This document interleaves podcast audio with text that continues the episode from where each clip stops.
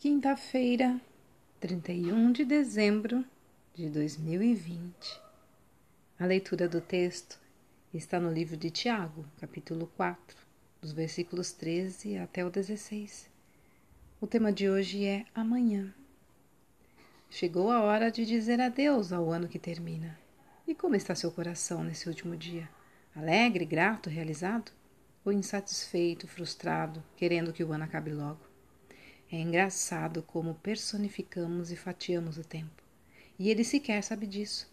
Simplesmente passa e age sobre nós, modificando nossa vida, nosso corpo e nossas perspectivas. Amanhã será um novo ano, tudo novo ou tudo igual? Depende basicamente de você e de suas resoluções pessoais.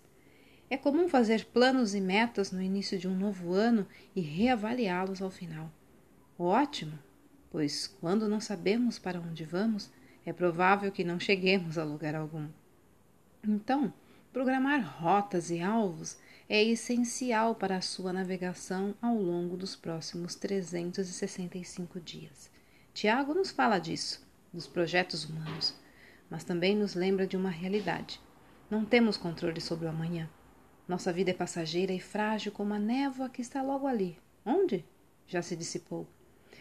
Por melhores que sejam nossos planos, as circunstâncias da vida podem mudá-los a qualquer momento. Quem é sábio, porém, traz Deus para junto da caminhada da vida e lhe submete estes objetivos, tanto para buscar orientação para sua execução, quanto para desenvolver uma relação de amizade, intimidade e amor com o Senhor. Pois quando o inesperado acontece, o curso é alterado. Temos a segurança na presença de Deus a nos dirigir confortar e reorientar. Ele tem a visão do alto e sabe nos reconduzir para a rota certa quando há acidentes no trajeto.